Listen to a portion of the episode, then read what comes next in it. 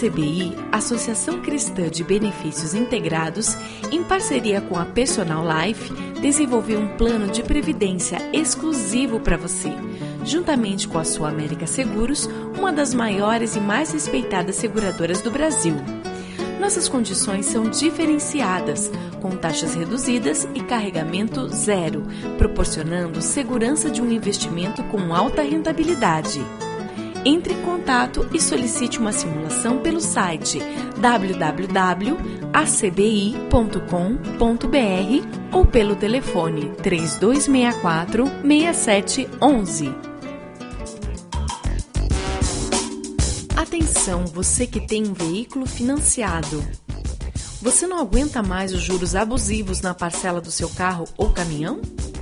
Com a Defesa Consultoria, você pode reduzir sua parcela. A Defesa Consultoria é uma empresa cristã e trabalha com transparência para ajudá-lo a reduzir suas parcelas.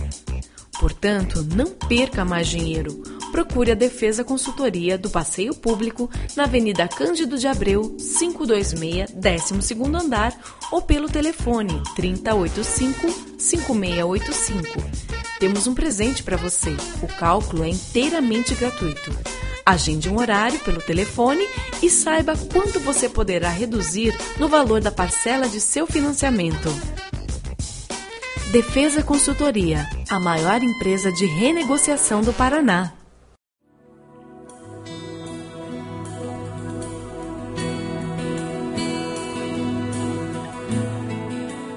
Começa agora mais um Sementes do Amor de Deus, um programa da Igreja Batista do Bacaxeri, em Curitiba.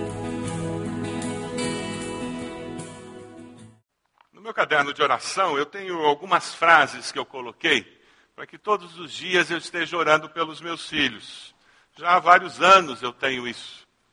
Uma das frases que eu tenho ali é: Obrigado, Senhor, pelas qualidades deles. Nós pais temos muita facilidade de falar sobre os defeitos dos nossos filhos e enxergar aquilo que eles não são.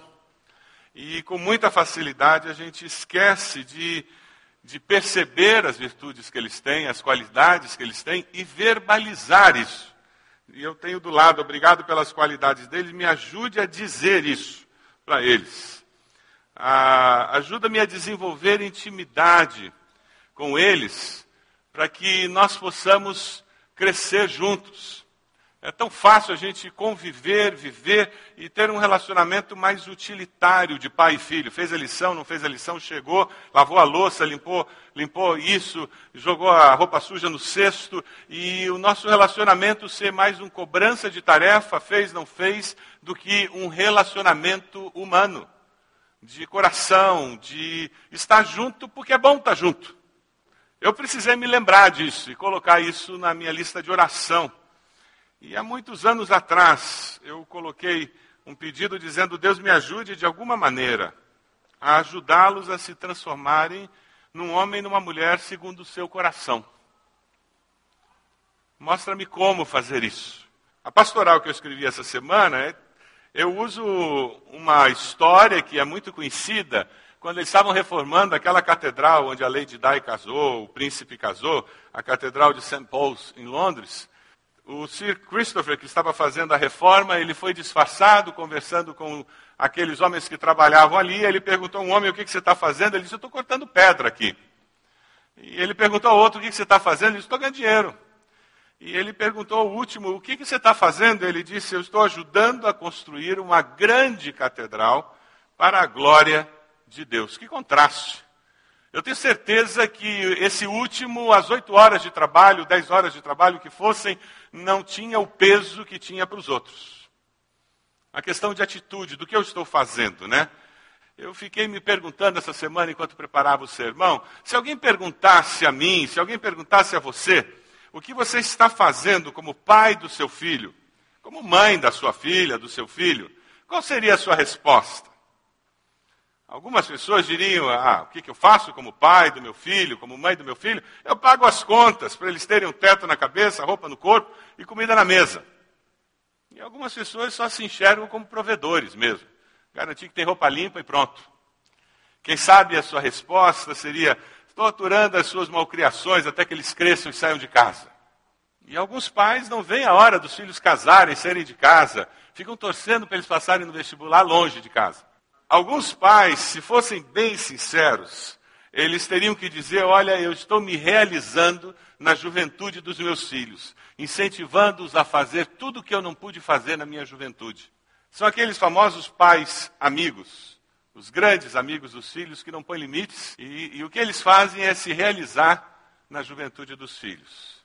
Mas eu tenho encontrado muitos pais que responderiam algo parecido com isso. Eu estou preparando meus filhos para a vida.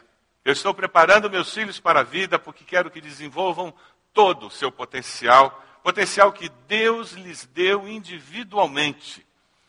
Eu estou fazendo isso ensinando-os a amar a Deus de todo o coração e ao próximo como a si mesmos.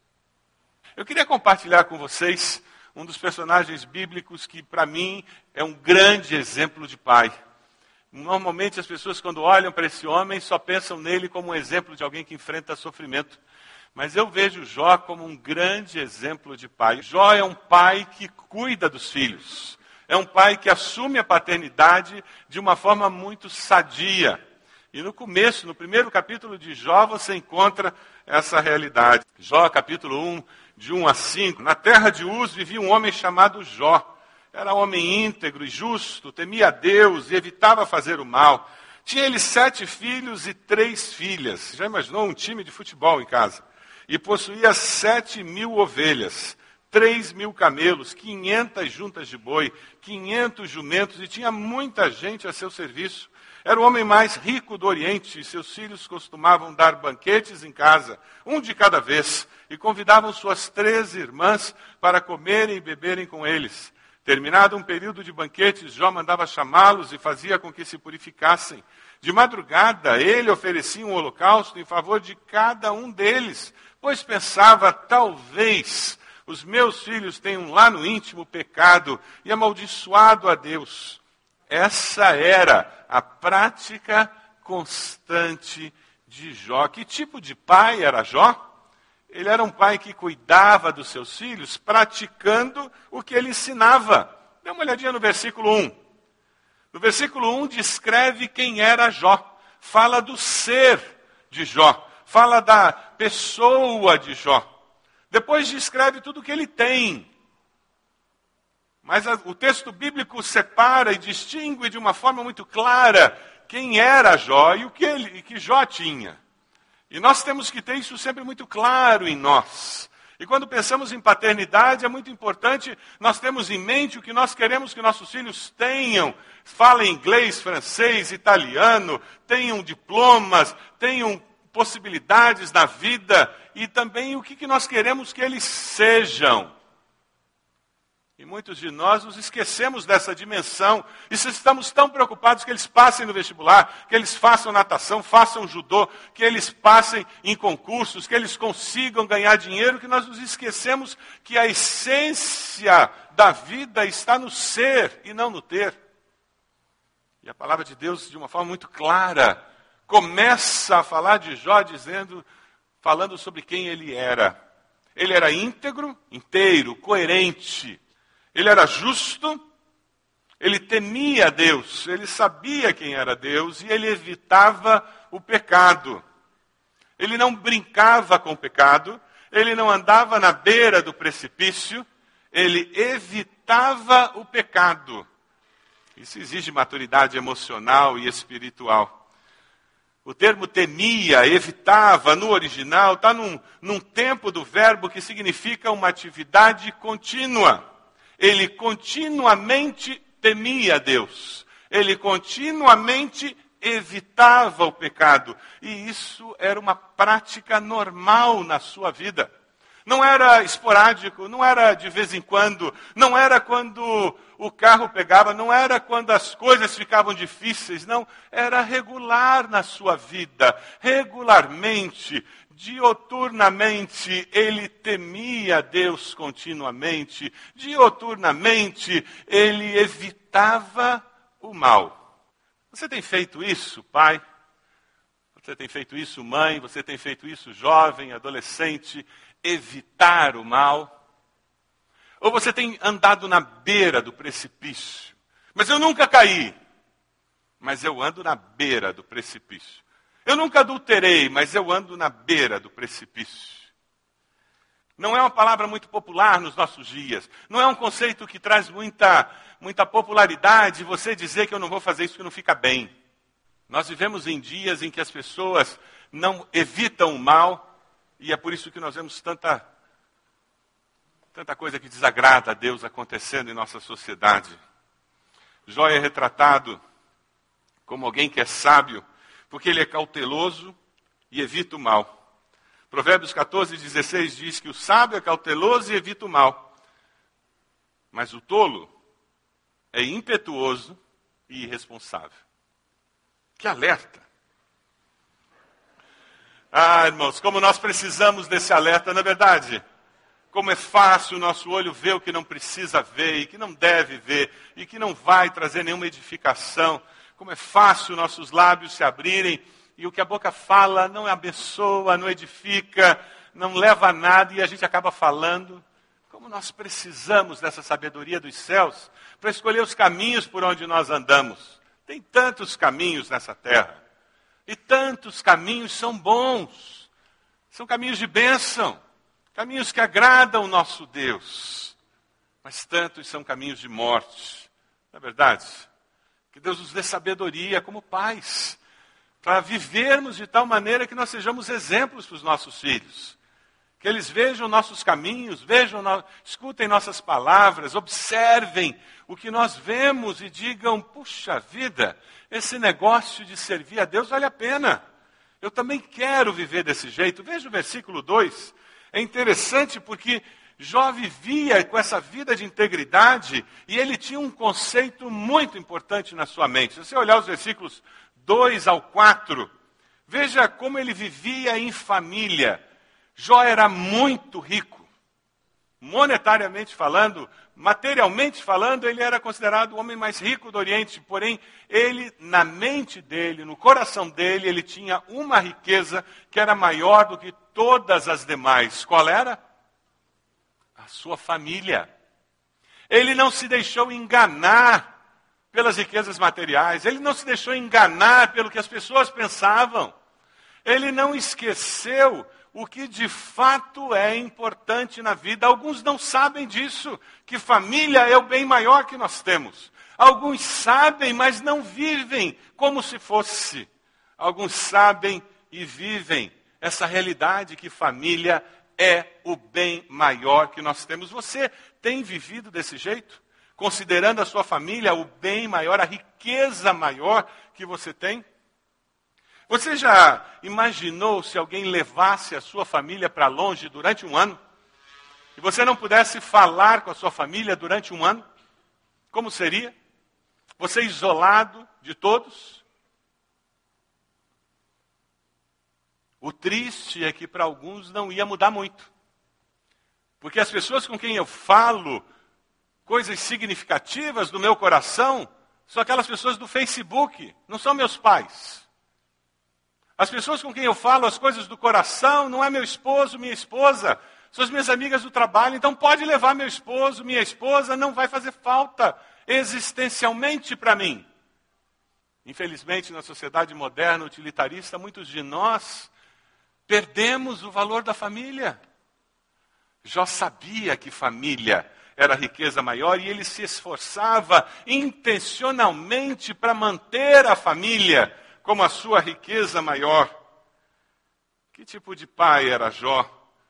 Ele valorizava a família, praticava aquilo que ele acreditava, ele cultivava aquilo no meio da sua família. E dê uma olhadinha no versículo 5. Ele era um pai que zelava cuidadosamente pela saúde espiritual dos seus filhos. Interessante isso. Versículo 5 diz que Jó mandava chamá-los e fazia com que eles fizessem o quê? Se purificassem. Não era opcional. Ah, meu filho não está querendo ir para a igreja, então nós vamos deixá-lo em casa sozinho. Já ouviu famílias que dizem isso? O pior, filho junior, com 9 anos, 10 anos. Mas na segunda-feira, quando ele diz que não quer ir para a escola, tiram ele da cama na marra, jogam um balde de água fria em cima do infeliz. E ele vai para a escola sem querer. Mas para a igreja a gente não força. Já ouviu isso? É interessante porque Jó não, não deixava essa opção. Ele zelava tanto pela vida espiritual dos seus filhos que ele usava a sua autoridade paterna para garantir que os seus filhos estivessem conectados espiritualmente com seu Deus. Aquilo que é importante para nós como pais deve ser colocado para os nossos filhos como algo não opcional. Buscar a Deus, sentar para o culto doméstico, não pode ser opcional. É claro que você tem que encontrar uma maneira atrativa de fazer o culto doméstico. Não faça aquele culto chato, comprido.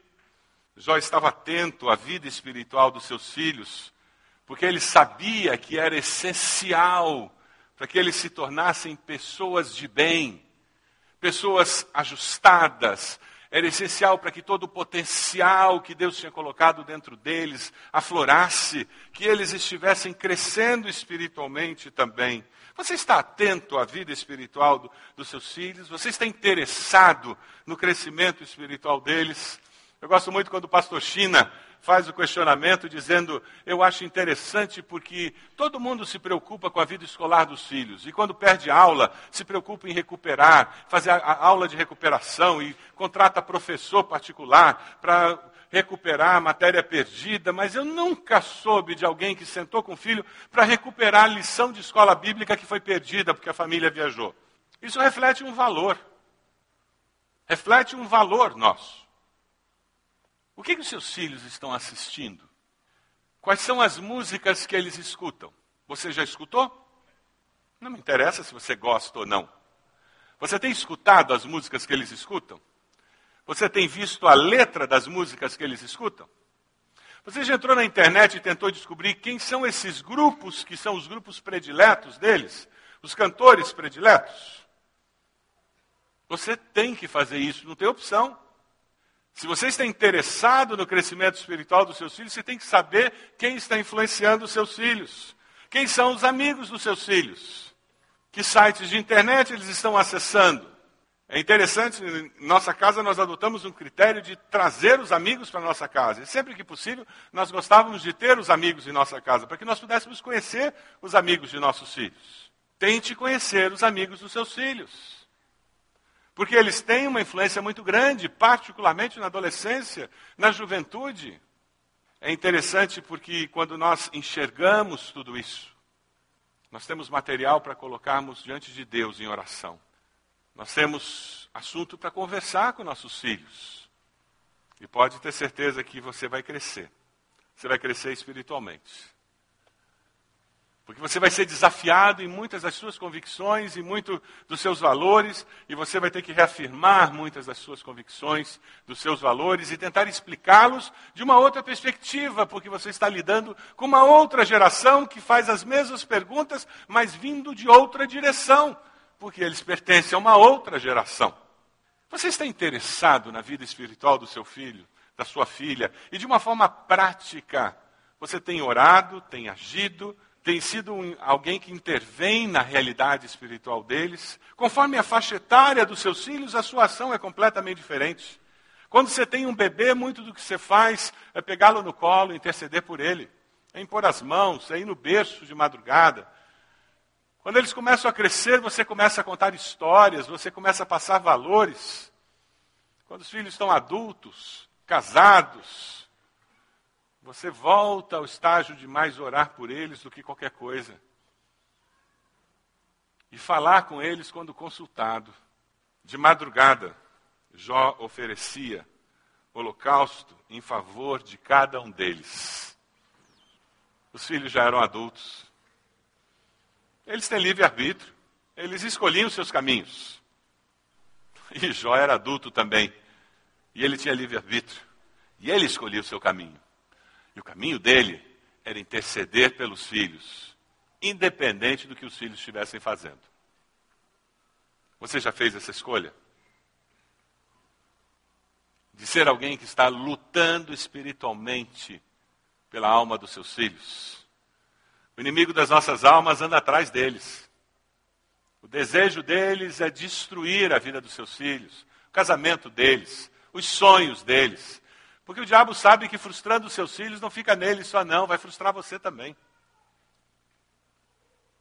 E quando você, determinado, se coloca de joelhos e clama, intercede, você está seguindo o exemplo de alguém como Jó, que disse: Eu sei o que eu vou fazer. Eu vou oferecer holocausto. Eu vou agir em favor deles, que eu não sei o que, que eles fizeram. Eu não tenho todos os detalhes da vida deles, mas uma coisa eu sei: eles são pecadores como eu. E como eu, eles precisam do perdão de Deus, eles precisam da graça de Deus, eles precisam do favor de Deus, eles precisam de alguém que interceda por eles. Você tem jejuado pelos seus filhos? Você que tem filhos longe de Deus, você tem chorado na presença de Deus, jejuado, clamado. A minha palavra para você é continue, não desista, persevere essa era uma característica de Jó, ele continuava, ele perseverava, ele não desistia, era uma prática constante na vida de Jó. Perseverar, intercedendo e buscando que os filhos tivessem uma relação com Deus. É interessante porque Jó não vivia numa redoma, nós conhecemos a história de Jó. Ele persevera fiel a Deus mesmo no meio da provação. A vida é cheia de surpresas, todos nós estamos sujeitos a provações, todos nós estamos sujeitos a situações doloridas, difíceis, mas o fogo da provação não queima o nosso estilo de vida, pelo contrário. O fogo da provação fortalece a fé daquele que está firmado na rocha, que é o Senhor. Amém? É com essa segurança que nós vivemos. Dê uma olhada aí em Jó, versículo 6 em diante. Certo dia os anjos vieram apresentar-se ao Senhor e Satanás também veio com eles. O Senhor disse a Satanás: De onde você veio? Satanás respondeu: De perambular pela terra, andar por lá. E disse o Senhor a Satanás: Reparou em meu servo Jó?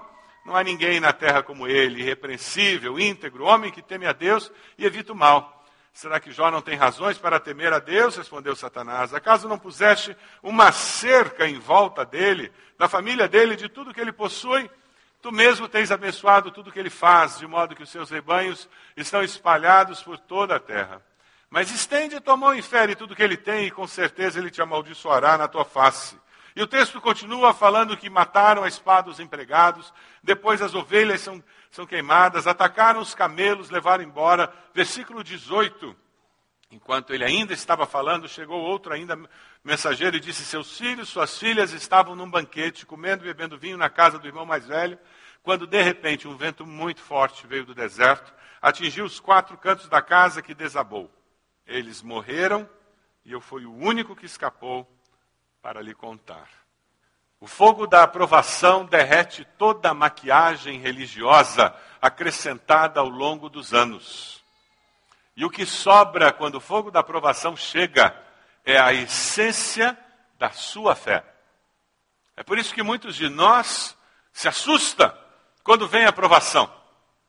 Porque nós descobrimos a tábua rasa, que é o nosso conhecimento bíblico. Descobrimos a superficialidade do nosso caminhar com Deus. Membros de igreja, sim, de anos. Vamos a muitos cultos, mas a profundidade da nossa relação com Deus inexiste. Nunca buscamos de fato a Deus com intensidade de coração, por sua causa, por causa dos seus filhos você faça um compromisso de buscar a Deus como nunca. De estar intensamente buscando a presença de Deus. Porque você quer que eles vejam a sua espiritualidade sadia. Porque você quer interceder por eles de uma forma intencional, significativa. E porque você quer estar preparado para o momento de provação.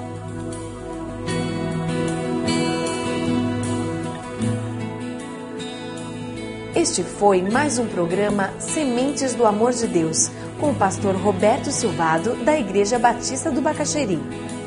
Se você deseja obter cópias dessa mensagem, ligue para 33630327 ou envie um e-mail para radio@ibb.org.br informando a data da mensagem.